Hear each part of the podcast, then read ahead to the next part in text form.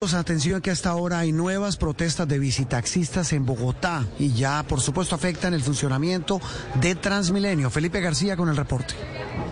Sí, señor Juan Roberto, las manifestaciones se están dando en este momento exactamente en la avenida Ciudad de Cali con calle 42 Sur. Esto es muy al lado de la estación de Transmilenio Patio Bonito, muy cerca también al Portal de las Américas. No hay paso en este momento en este punto de la ciudad.